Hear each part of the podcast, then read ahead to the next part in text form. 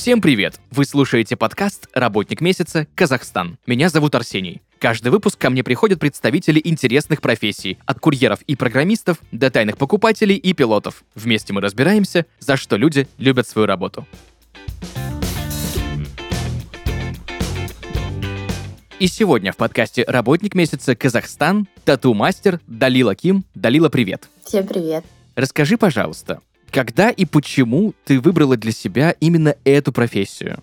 Так, ну смотри, я в целом в детстве рисовала, очень много рисовала. Пыталась ходить в художественные школы, какие-то кружки по рисованию, но мне больше нравилось, наверное, свободное творчество. Вот. И потом я отучилась а, после школы, поступила в университет, потом отучилась на журналиста, поняла, что это вообще не мое, что я не хочу работать по профессии, и творчество мне как-то ближе. И поэтому на третьем курсе, наверное, я уже начала планировать, э, вот, что уйду в профессию, которая будет связана с рисованием.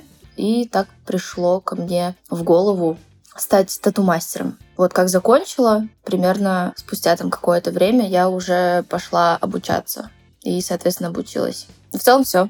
А у тебя есть какое-нибудь художественное образование, или ты просто рисовала? Или, возможно, ты закончила художественную школу? Нет, у меня нет художественного рисования, но я просто умею рисовать. Я очень много смотрела какие-то ролики на YouTube. Если я чувствовала какие-то пробелы в таких более знаниях э, углубленных там по анатомии, что-то такое, вот, я смотрела, изучала тело, как оно двигается, как его лучше рисовать, изображать. А подскажи, пожалуйста, ты сказала, пошла учиться на тату-мастера. А где вообще учат на тату-мастера? Так, ну, я пошла обучаться в студию.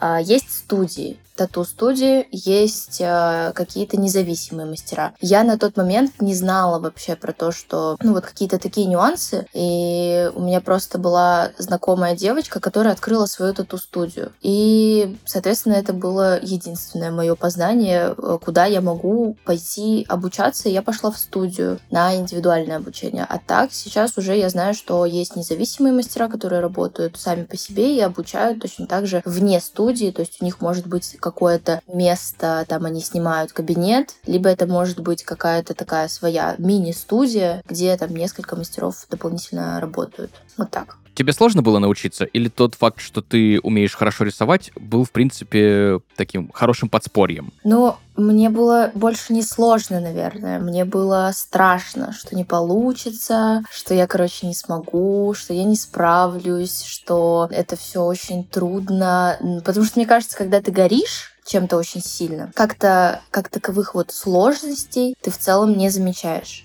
Поэтому, когда есть рвение, мне кажется, это не ощущается. Какие-то сложности, трудности, ты просто идешь, идешь дальше, но были страхи, что когда вот не получалось что-то, был страх, что это никогда не изменится, что все, я не создана для работы тату-мастером. Только такое было. Татуировка для тебя, что это? Это, наверное, самовыражение. Это как искусство, но только на теле.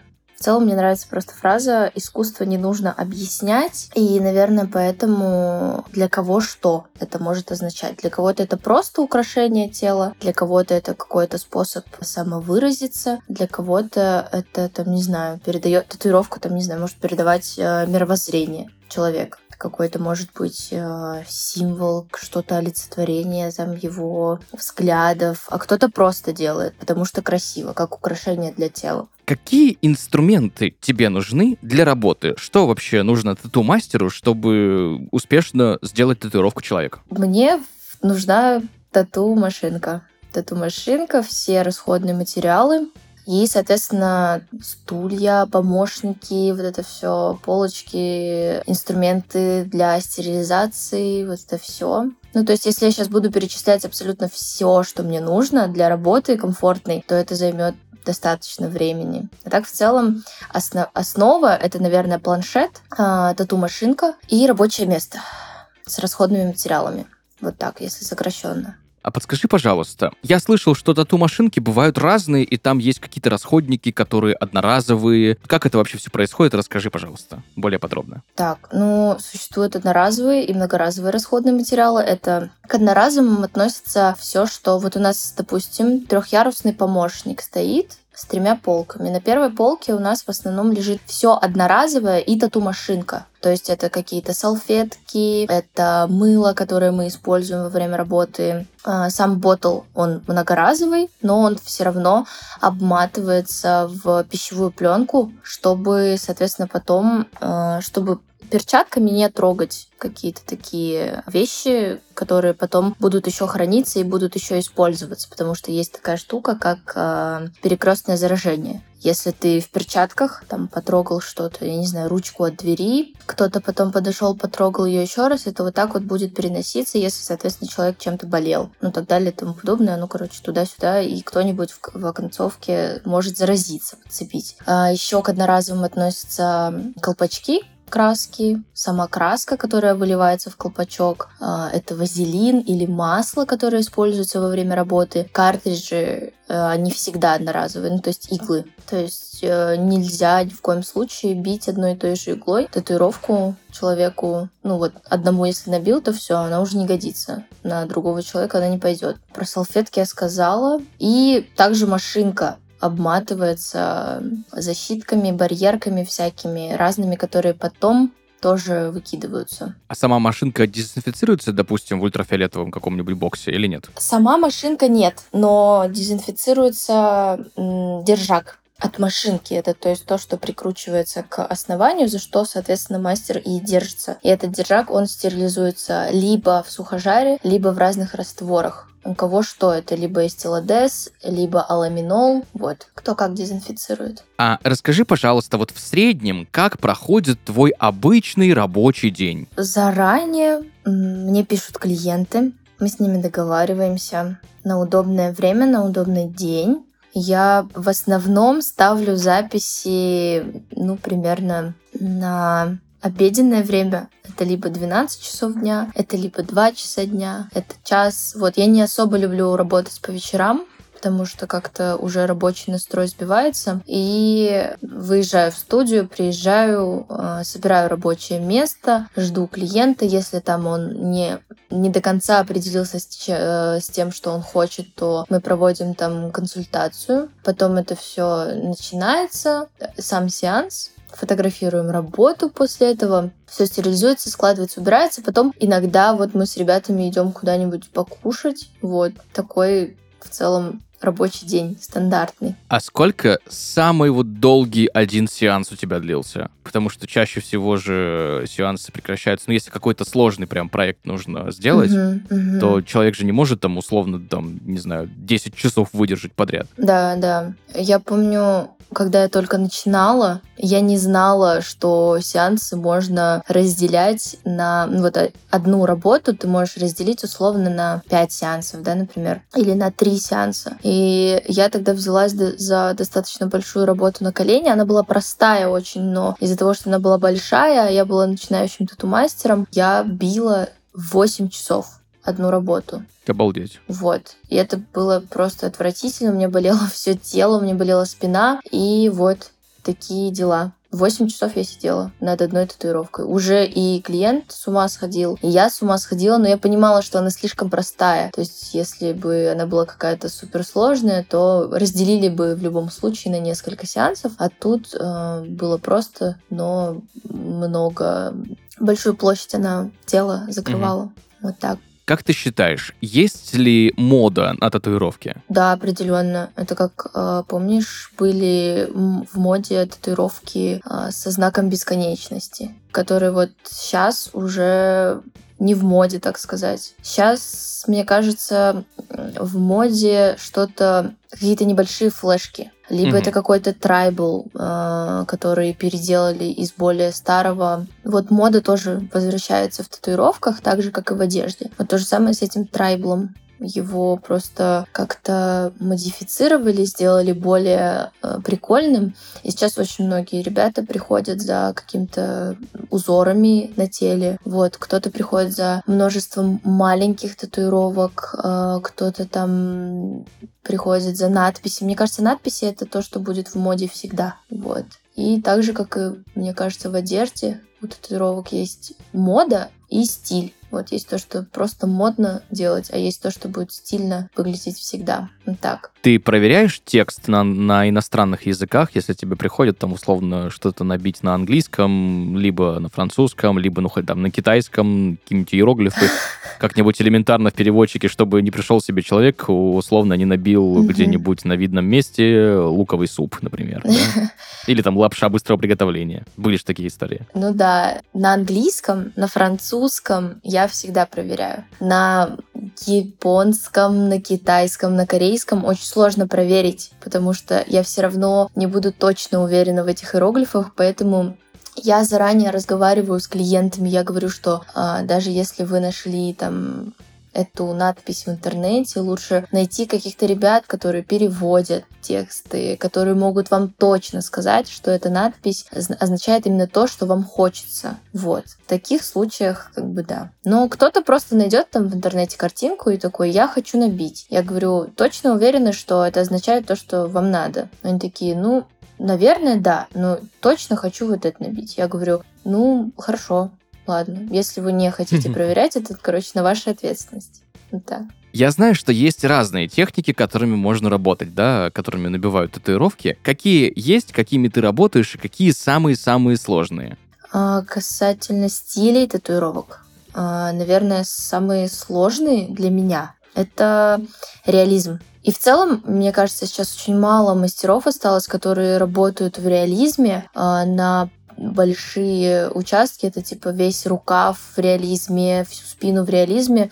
Очень мало мастеров осталось, которые работают. Это в основном такие старенькие, прожженные уже а, ребята, которые давно, очень давно в этой сфере находятся. И всем известны, скорее всего. Стили разные есть очень много их. их. Если честно, я не могу сказать, что я прям вот разбираюсь во всех стилях, я знаю, что вот этот за стиль, потому что они появляются с каждым разом, называются как-то по-новому, и вот есть какая-то база там стилей, это графика, геометрия, что-то вот реализм, есть вот недавно появился микрореализм. Я в основном люблю работать э, что-то в стиле linework, это просто обычные какие-то линии, переплетения, вот какие-то простые рисунки, графические личные рисунки. Это что-то в карандашном стиле, где есть э, тенюшки, что-то такое. И мне нравится микрореализм. Это как реализм, но только в маленьких прям размерах. Вот. Такое мне по душе, но за таким реже, конечно, обращаются. А как ты думаешь, почему так мало осталось мастеров, которые условно могут рукав в реализме сделать? Я помню, вот у меня знакомый несколько лет назад себе рукав э, из героев Marvel и DC сделал. Угу и там что-то то ли полгода они работали над этим, над этим проектом. Uh-huh, ну, uh-huh. очень какое-то адское количество времени. Мне кажется, мода проходит. вот как раз-таки поэтому. Мода на большие татуировки проходит, и сейчас многим кажется более разумной. Просто разговаривала со своими клиентами, и многие говорят, что там раньше они хотели, долго решались на татуировку, хотели что-то сразу там полурукав набить, а, весь рукав забить а, или всю спину, а потом как-то время шло, и сейчас они хотят там много маленьких татуировок. Но это зависит от человека еще на самом деле. Сейчас до сих пор будут всегда люди, которые будут хотеть реализм, будут хотеть большие татуировки, но уже, мне кажется, этого меньше. Либо это просто с моей стороны меньше. Вот именно среди моей клиентской базы этого гораздо меньше. Вот. У тебя чаще всего что бьют? Надписи. Это вот я говорю, mm-hmm. на это мода никогда не пройдет. Надписи, миниатюрки и что-то связанное с аниме. Вообще разное на самом деле. Орнаменты, вот, кстати, в последнее время часто ко мне обращаются за орнаментами. А с цветом сильно труднее работать? Да, с цветом, ну не, не то чтобы сильно труднее, но трудно, потому что новичкам, да, например, там не совсем понятно, где ты перебил кожу, где тебе нужно пройтись еще раз, вкрасил ты цвет или не вкрасил, очень легко перетравмировать кожу, очень легко ее в целом травмировать, когда ты работаешь с цветом, потому что если это какие-то светлые тона, то там не сразу это проявляется, так скажем, на коже. И нужно по нескольку раз проводить по одному и тому же месту, чтобы это было заметно. Вот. Но в целом, если ты уже хорошо работаешь в ЧБ, на цвет будет не так трудно перейти, если ты умеешь там делать какие-то хорошие градиенты, тени в ЧБ, то в цвете тоже, я думаю, это не составит какого-то такого труда. Насколько сильно оттенок кожи конкретно человека, ну, разные все же мы, да,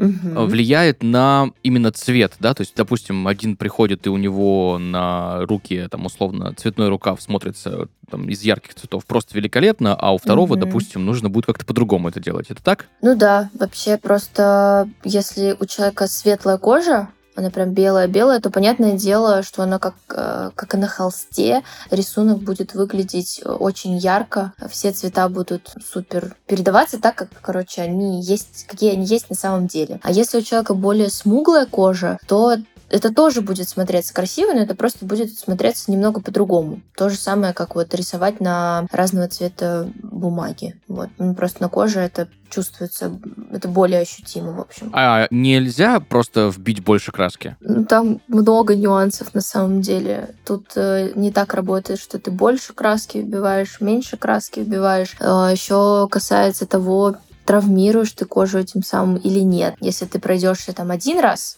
и не осталось, условно. Это даже зависит от типа кожи. Если там она сухая, тебе нужно будет проходиться несколько раз прям по одному и тому же месту, чтобы пигмент остался, закрепился. Вот так вот. Э, Много факторов влияет. А что делать с волосяным покровом? Вот, условно говоря, у меня руки, ну, есть там волосы, и довольно их немало. Представим ситуацию, я вот хочу себе сделать какую-то татуировку на руке. Что делать с волосяным покровом? Он же все-таки отрастать потом будет. А, Он сбривается. Он сбривается обязательно, даже если это, например, внутренняя часть руки, где особо нет волос, все равно обязательно бритвой проходимся а, перед нанесением татуировки, а, нужно будет побрить кожу, потому что, во-первых, мы не только волосяной покров с- а, убираем, кроме крупного волоса, это есть еще какие-то мелкие микро там волосинки, которые нужно будет убрать, чтобы они не забивались там в картридже. И, во-вторых, это верхний слой кожи, пыли, грязи, короче, он, он тоже вместе с бритвой уходит, и потом только можно работать. Вот. А потом оно растет, как бы, да, в любом случае, пока заживает, э, волосы обратно отрастают, и вот, ну, с этим ничего не поделаешь, волосатая татуировка. Вот так. А были ли примеры, когда люди себе прям лазером убирали все это? В плане удаляли татуировку лазером или лазером плане волосы удаляли, чтобы нанести татуировку и чтобы уже там ничего не отрастало никогда? Не-не, вообще редко так делают. Но, кстати, я предупреждаю девочек, которые ко мне приходят, набивать татуировки, я их предупреждаю, что если они сейчас набьют татуировку на руке, там, где есть волосы, то они потом никогда не смогут ходить на лазерное удаление волос. То есть, если они планируют или если они уже ходят, то потом не получится, потому что лазер реагирует на цвет, и волосы будут всегда на коже. С татуировкой нельзя удалять. Какие еще ограничения накладывает татуировка? Что с ней, точнее, нельзя делать? И главный вопрос, вот я набил татуировку, что делать с ней дальше? ухаживать. А, Это самое главное. Но вот ты набил татуировку, и ты выбираешь вообще сначала, как тебе за ней ухаживать. Есть целом два основных способа ухода за татуировкой. Это либо с помощью детской пеленки, либо с помощью заживляющей пленки. В чем разница? Пленка это специальная пленочка, которая клеится там на 5 дней. Ты с ней ходишь 5 дней, ты ее не снимаешь. Вся сукровица, вся лимфа, которая выделяется вот за эти 5 дней, она под пленкой хранится, потом ты ее снимаешь и промываешь, ухаживаешь кремом. Пеленка это то, что нужно менять на протяжении там пяти дней или недели, менять э, там три раза в день, четыре раза в день либо каждые 2-3 часа меняешь просто пеленку. Просто пеленка. Я рекомендую ухаживать пеленкой в том случае, когда мы делаем какие-то крупные большие работы. Если я знаю, что сукровицы будет очень много, и пленка ее не удержит, и в ней нет просто-напросто смысла а, в этой пленке, то я советую, конечно, просто приобрести пеленку и менять ее. А если это что-то небольшое, что-то простое, там, где нет много краски, много ну, вот, крупных таких работ, наоборот, мелкие работы, то тогда пеленку советую. Ой, пленку. Да, пленку. Я еще слышал, что когда идешь на пляж, допустим, позагорать, Мгм. то татуировку, особенно чем она больше и чем больше там цвета, нужно максимально либо спрятать, либо прям обмазать огромным слоем солнцезащитного крема с самым-самым большим, э, самой большой циферкой на этом креме.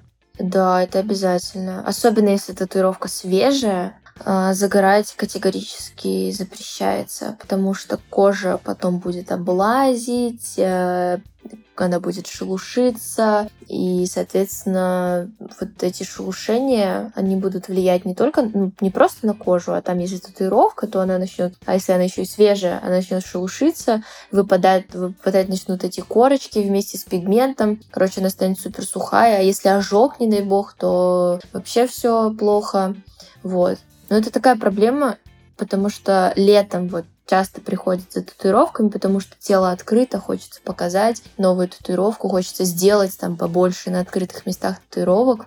Но они забывают, как бы, или кто-то просто-напросто не знает, что за ней летом труднее на самом деле ухаживать, чем в холодное время года. Раз уж ты заговорила про татуировки на открытых частях тела летом, как ты относишься к татуировкам на лице и на других частях тела, ну, давай честно, которые обычно людям не демонстрируют?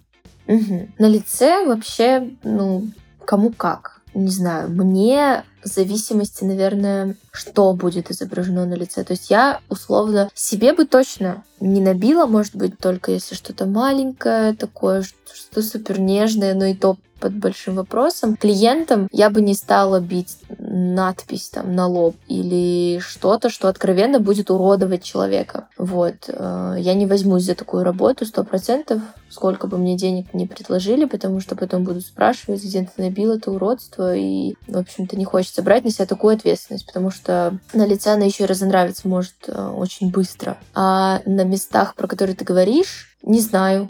Ну, это для меня немного странно. И ко мне за таким не обращались. Ну, обращались в прикол какие-то, я не знаю, приколисты писали. А набьете мне там 40... Ну, вот понятно. что-то такое. Вот, короче, обращался ко мне один чувак, но он просто шутил. Вот. А на серьезке очень мало кто приходит за этим. Самые болючие места, где больнее всего и где сложнее всего делать тату. Больнее всего у всех по-разному.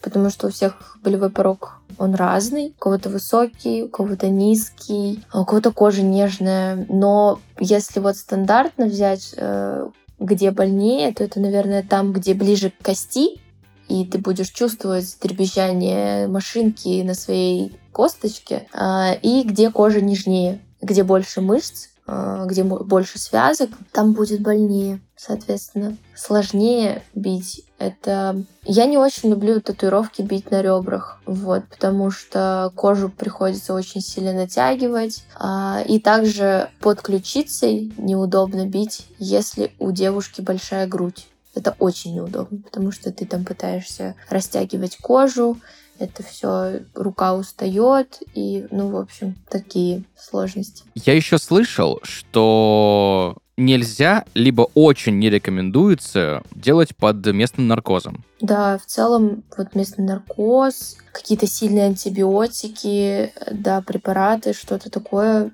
ну, лучше не делать татуировки. Потому что не знаешь, как э, организм в целом отреагирует. И вот вообще даже бейсбол я редко использую в работе. Даже если очень сильно просят, я не использую бейсбол. Потому что, как бы, тоже непонятно, как организм человека отреагирует на этот бейсбол, потому что он же не выпивается, он наносится на участок кожи. Если там аллергия, я это проверить в моменте не могу. Или если человек принимает какие-то препараты, то я тоже говорю, вы лучше переждите и потом только приходите ко мне. Даже парацетамол нельзя, но не рекомендуется, потому что он разжижает кровь.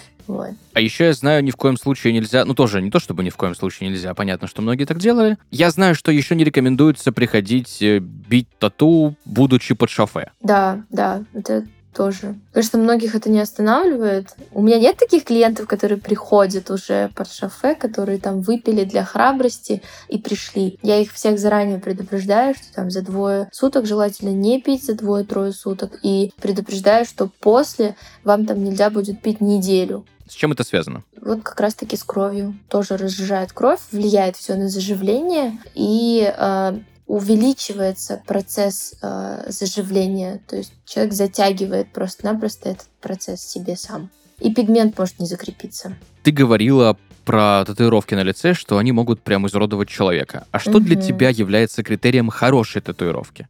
Вообще, критерий хорошей татуировки это технически, если, во-первых, она выполнена хорошо. То есть это может быть какой-то супер э, странный рисунок, но если она не перебита, если она выполнена хорошо со стороны мастера, то она тоже может смотреться прикольно. Э, но что откровенно уродует, мне кажется, это только вот если со стороны мастера плохо выполненная работа. Там ты хотел льва в реализме, а получилось что-то вообще непонятное. Один глаз выше, другой глаз ниже. Вот. И я не понимаю, честно, когда бьют имена партнеров, когда бьют имена, ну, не знаю, родственников. Это для меня странно. Особенно если это крупные, прям большие работы, там, на всю руку одно имя. Вот такого я не понимаю, вряд ли бы, наверное, взялась. Что такое партак и как этого не допустить? Надо быть мастером хорошим. Надо просто знать, ну тоже вот много нюансов, как не сделать партак. Партак — это плохая татуировка, условно говоря, которая сделана с ошибками откровенными, которая сделана технически выполнена плохо, которая перебита это то есть, когда пигмент расплылся полностью, когда она э, не набита, а больше, знаешь, как шрамирована. То есть, по сути, татуировка хорошая, она не должна... Вот у тебя есть у самого татуировки? У меня нет. А, ну вот, смотри, если там у кого-то, у кого-нибудь из твоих друзей есть татуировки, если ты проводишь рукой по их татуировке, и ты чувствуешь какие-то неровности и выпуклости, это значит, кожу просто-напросто травмировали. Это значит, ее шрамировали. Такого тоже быть не должно. Или если там она со временем начинает не сереть, как все татуировки, если это черный пигмент, а зеленеть, то это тоже плохая татуировка, потому что ее просто-напросто перебили, пигмент забили слишком глубоко, либо проходились по одному и тому же месту по нескольку раз. Ну, то есть по-разному бывает. Большая ли конкуренция в твоей профессии? Расскажи, пожалуйста. А, большая, да.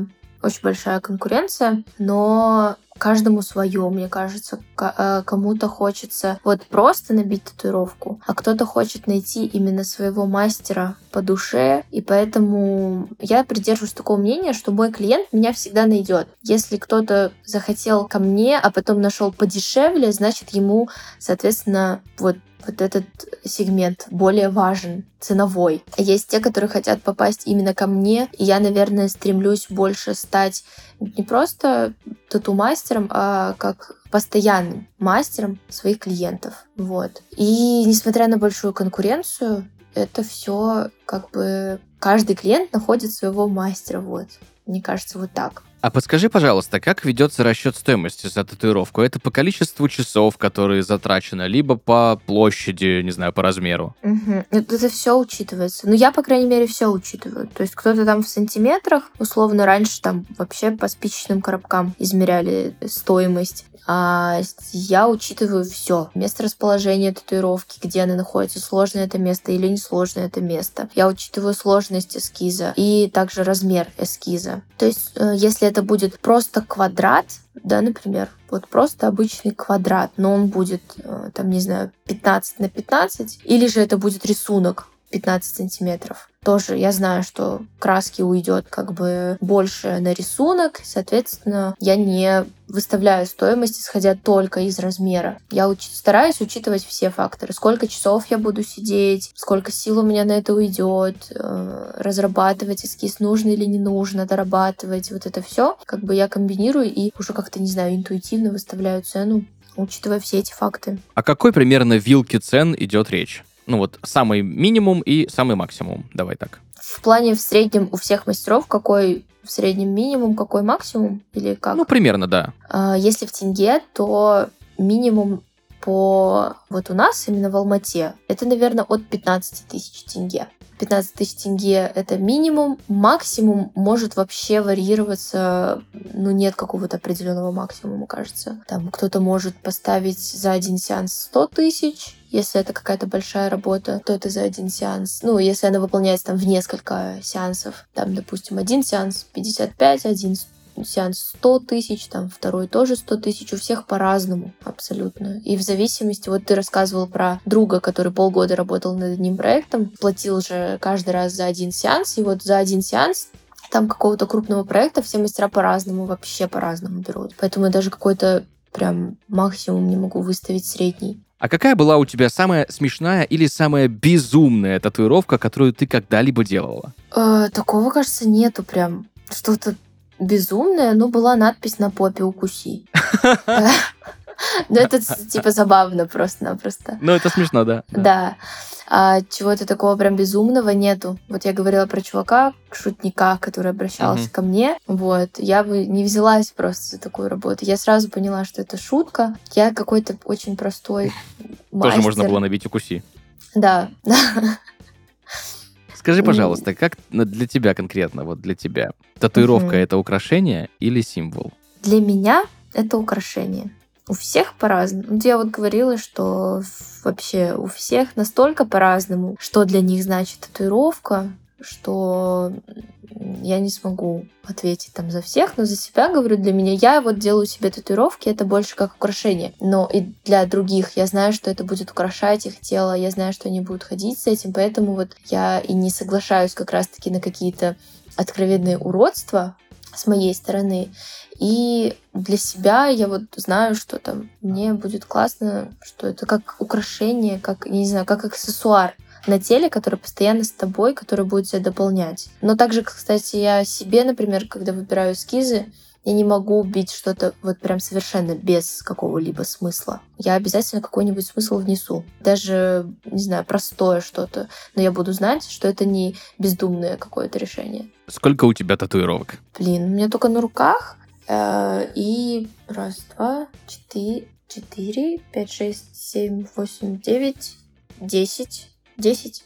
А, одиннадцать, но одиннадцатая стерлась полностью. Ну, там остались просто какие-то точки, палочки, угу. которые больше похожи на ручку, которая не оттирается угу. теперь. Так, такое может произойти, да? Да, у меня выпал пигмент полностью. Ну, я ее еще коря- корябала постоянно, и угу. место такое на кисти. Угу. Очень опасное там татуировки всегда, ну, так как кожа чаще обновляется, мы моем руки, вот, вот это все влияет, и татуировка может выпасть, если ее не вбили так глубоко прям. Я так понимаю, что обновлять татуировку или корректировать всем индивидуально. Да, да. Кому-то может потребоваться коррекция, кому-то в целом она не, не нужна будет. Я в основном говорю, что коррекция нужна, если это какая-то супер нежная работа где тоненькие линии, очень такие лайтовые тени, что-то такое. И я постоянно говорю клиентам, что я не знаю, как оно у вас приживется. Могут выпасть какие-то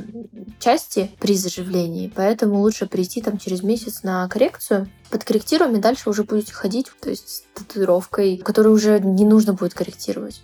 А подскажи, пожалуйста, мы с тобой немножко затронули лазерное удаление, но тогда было волос. Угу. Сейчас вот я знаю, что некоторые люди перекрывают татуировками какие-то повреждения на коже. Ну, бывает, да? Да, да. А бывает такое, что татуировка либо надоела, либо что-то хочется изменить, либо ее повредили, ну, допустим, там условно кошка сильно поцарапала. Да, бывает. И да, пигмент уже как бы не восстановился. Что mm-hmm. в таких случаях делать? Перебивать сверху или лучше удалить лазером и потом набить новую? Ой, лучше, конечно, сверху добить на самом... Ну, или по-разному везде.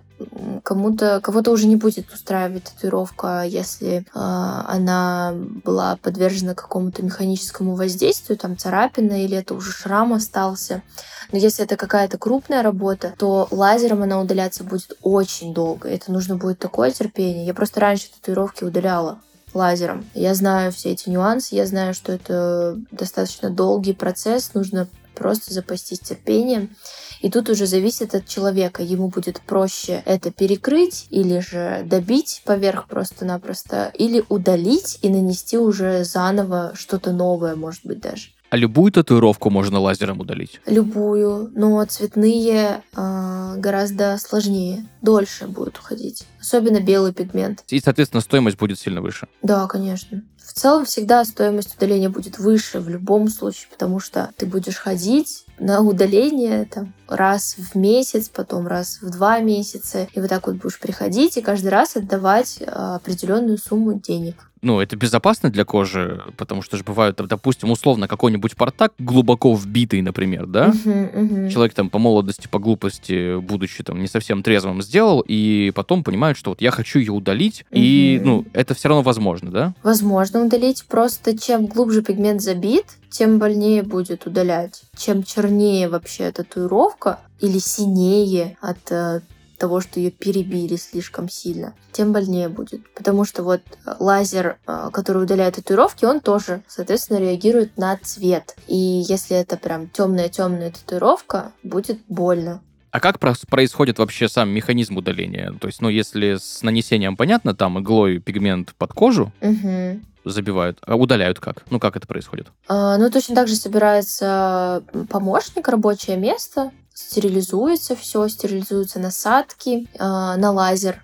То есть э, там разные насадки есть для цветного пигмента, есть для черных татуировок. И во время работы кожа просто до во время и после э, удаления татуировки кожу нужно охлаждать обязательно, потому что лазер это тепловое воздействие на кожу. Вот, мы охлаждаем там условно место э, этой татуировки, начинаем стрелять э, лазером по коже, она в моменте светлеет, сама татуировка. Просто потому что, когда лазер э, стреляет по татуировке, верхний слой кожи, он немножко в шоке, и он э, вздувается, так скажем. И поэтому татуировка кажется в таких светлых-светлых кругляшочках, но со временем, потом в течение трех дней кожа остывает, а, там уже а, она успокаивается и, соответственно, возвращается в то же самое, в тот же самый вид, в котором она и была изначально, а вот прям видимые результаты, они начинаются через недельки две. Вот, и еще надо желательно ухаживать пантенолом после удаления потому что это как, ну вот тепловое воздействие, как ожог. И вот очень важно мастеру по удалению правильно выставлять а, мощность и количество ударов в секунду. А какие ошибки могут э, чаще всего совершать начинающие тату-мастера? Ой, ошибок много. У начинающих тем более. Если они обучаются у мастера, который допускает э, там ошибки, и они, ну, и они там не будут идти в какое-то комьюнити, они не узнают, никогда не будут всю жизнь работать с этими ошибками. Это начиная от э, того, как правильно вообще стерилизовать место, как правильно держать машинку, как там, не знаю, садиться во время работы, чтобы у руки всегда была опора. Кто-то просто-напросто упускает в обучении очень много нюансов. Потом вот так вот распространяется эта сеть мастеров, там, не знаю, которые будут работать плохо, с ошибками, которые будут делать отвратительно. Но самые распространенные ошибки у начинающих не знаю, честно. Самые распространенные прям. Такого нет, наверное. Или я просто обучалась в таком месте хорошем, что э, и я обучала потом учеников, и как-то мне попадались очень хорошие ребята, которые схватывали на лету. Но вот э, многие забывали, как правильно собирать рабочее место, как правильно разбирать, что ты можешь трогать в перчатках, что ты не можешь трогать в перчатках, как тебе, э, куда тебе можно класть, условно, держак свой после работы, куда тебе нельзя вообще его класть или к чему прикасаться, вот, наверное, да, вот это распространенные ошибки. Э, именно касаемо рабочего места. А там дальше уже будет зависеть у каждого индивидуально кто как научится бить и кто сколько времени будет уделять на практику и улучшение своих скиллов в целом. Супер. Далила, спасибо тебе большое за сегодняшний разговор, за погружение в твою профессию, за то, что ответила на огромное количество моих вопросов про татуировку, потому что мне всегда накат, накатывает, знаешь, сезонно. Вот хочу, не хочу, хочу, не хочу. Ну вот да, уже, да, понимаю. Уже долго довольно это происходит, и как-то не собрался все еще. Собственно, спасибо тебе большое за сегодняшний разговор. Да, спасибо вам, что позвали. Было очень интересно таком поучаствовать в подкасте в целом. Напоследок, что бы ты могла посоветовать человеку, который собирается сделать себе первое тату? С умом выбирать мастера. Мне кажется, это одно из самых главных. Если вы выбрали хорошего мастера, то там уже все остальные вопросы отпадают. Он тебе и подскажет, и направит, и сделает все как надо. И тебе будет комфортно в первую очередь с этим мастером. Поэтому сначала выбрать мастера по душе, а дальше уже довериться просто его профессионализму. Супер. Спасибо большое. Все, спасибо. Друзья, сегодня в подкасте «Работник месяца Казахстан» тату-мастер Далила. Всем спасибо. На этом у нас все. Услышимся в следующих выпусках. Пока-пока.